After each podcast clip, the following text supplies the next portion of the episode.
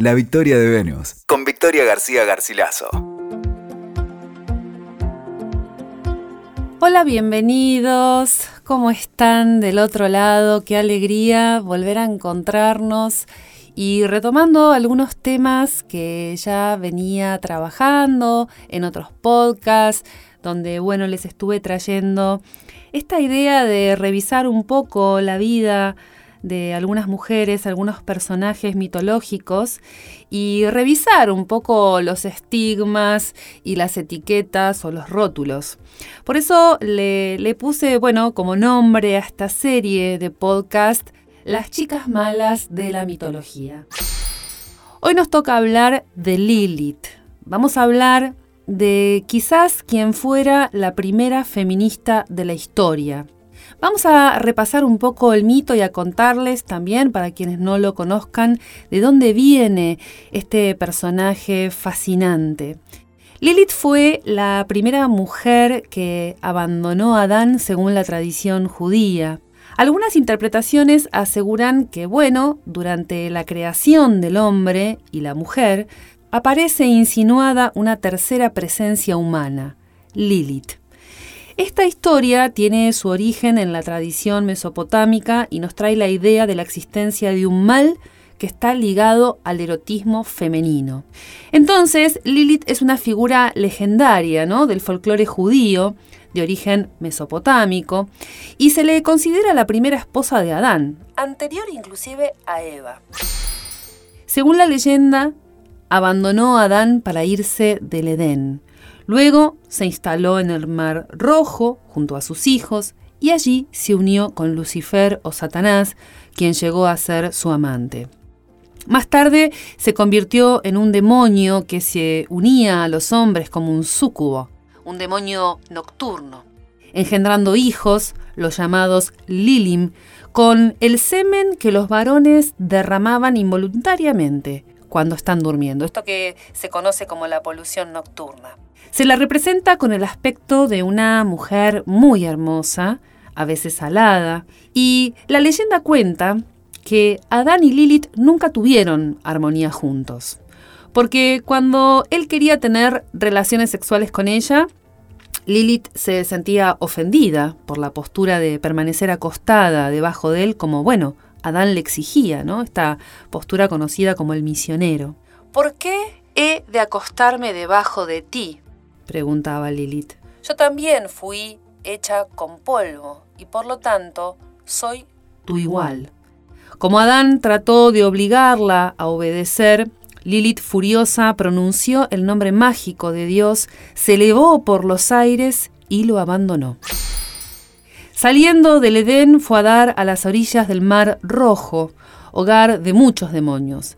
Allí se entregó entonces a la lujuria con estos, ¿no? Dando a luz a los Lilim.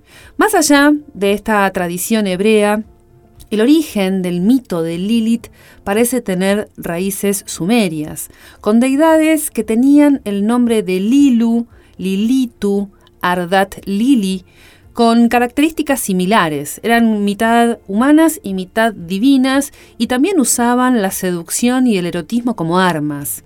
Y la noche solía ser su hábitat natural. Su presencia es frecuente en el folclore y en los textos del judaísmo, entre ellos el Génesis, donde se presenta a Lilith como una criatura igual a Adán, hecha del polvo puro, que se revela contra los designios divinos y muestra un marcado rasgo de carácter. Lilith se conforma como un demonio rebelde, como el mal ejemplo que precedió a Eva, más obediente, como Adán esperaba que fuera una mujer, ¿no es cierto? Después de abandonar el paraíso, Dios envió a un grupo de ángeles para exigirle que volviera con Adán. Regresa con Adán de inmediato o te ahogaremos. Ella se negó. Finalmente, Dios le permitió vivir en el mar rojo, pero la castigó haciendo que cientos de sus hijos demoníacos perecieran cada día. Desde entonces dicen que ella intenta vengarse de Dios, matando a los niños menores de ocho días. Viendo su historia, es inevitable preguntarnos si Lilith es una figura del mal o una pionera del feminismo. Seguramente represente el temor humano a la sexualidad y a los poderes oscuros de la feminidad en particular. La figura del mal, como una mujer carnal que perturba a los hombres en su sueño, puede ser una pauta para desentrañar este mito. El hombre dormido es tomado por una fuerza oscura que lo utiliza para su propia satisfacción física. El hombre no puede ser consciente de este poder y ante lo amenazante de este poder, destierra a Lilith a los confines del inconsciente. Desde lo vincular, el mito nos acerca otras preguntas, para que pensemos en cómo nos relacionamos afectivamente. La pareja de Adán y Lilith fue turbulenta. La realidad es que Adán siempre quedaba sobre ella, aplastándola. Ella intentaba invertir la posición, pero él la inmovilizaba. Lilith se negaba a mantener relaciones sexuales de esa manera, ella abajo y él arriba. Les decía, ¿por qué debo abrirme debajo de tu cuerpo? Él la miraba perplejo, sin entender sus reclamos, ¿no? Ella insistía, ¿por qué he de dejarme que me domines? Y exigía que las posturas sexuales fuesen intercambiables para establecer la simetría en una relación entre iguales. Adán respondía con negativas al reclamo de su compañera y argumentaba que Dios lo había hecho más fuerte y robusto para que ella se sometiera a él y obedeciera. Queda claro que el paraíso era un lugar estrecho para los dos. Adán pide ayuda al Padre ante el desafío de esta mujer, ¿no? El desafío de la mujer al hombre y a lo divino. Dios intercede y dice: El deseo de la mujer es para su marido. Vuelve con él. Ella se niega nuevamente y Dios insiste: Vuelve al deseo, vuelve a desear a tu marido. Fue en vano. Y Dios la condenó a la oscuridad. Después de pensarlo mucho, a Dios se le ocurrió crear a una mujer desde una parte de Adán, para confirmar así que era de su propiedad. Así el varón tendría una mujer sumisa, dispuesta a cumplir sus deseos. La paradoja, sin embargo, fíjense, es que Eva, por curiosidad o por tentación, provocó la expulsión del paraíso con las consecuencias que todos conocemos cuando prueba la manzana prohibida. La historia fascinante de Lilith sigue dando tela para cortar, aún hoy, sobre todo hoy. Son tiempos donde su mito sigue cobrando fuerza y trae a nuestra sociedad temas superactuales en la búsqueda de la igualdad de género.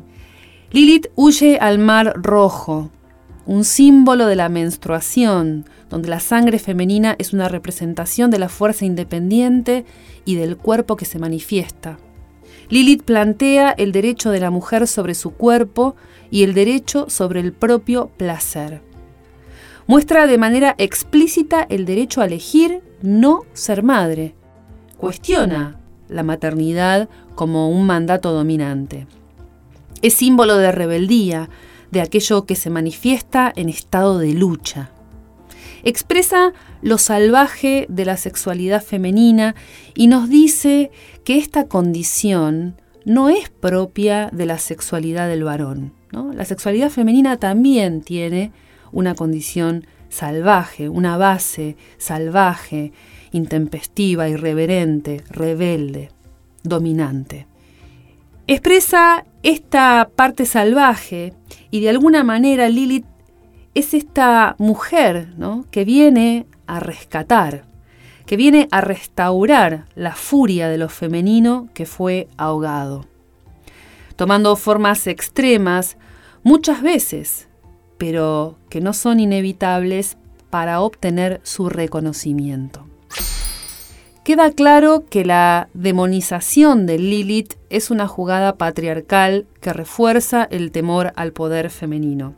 Las leyes que ella cuestiona, ¿no es cierto?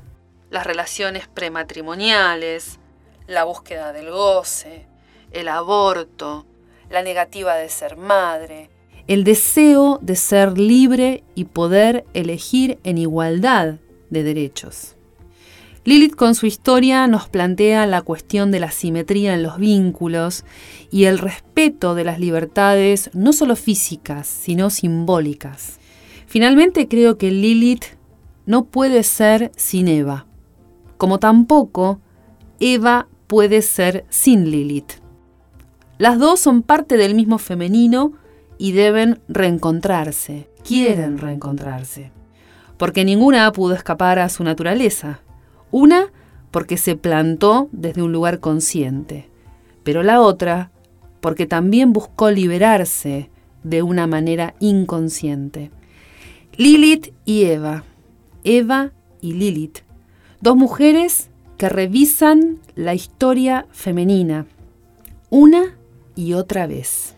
Una fue estigmatizada, la otra subestimada. Pero las dos vuelven, las dos vienen y están decididas a recuperar su lugar. Una historia súper interesante y profunda. Recuperar a Lilith, ponerla en diálogo con Eva y seguir profundizando en esta liberación y toma de conciencia del reconocimiento del deseo y los derechos de lo femenino. Nos encontramos en el próximo podcast. Les mando un abrazo muy grande y recuerden que me pueden seguir en mis redes sociales La Victoria de Venus, mi web www.lavictoriadevenus.com, mi nombre Victoria García Garcilaso. Les mando un cariño enorme. Hasta la próxima.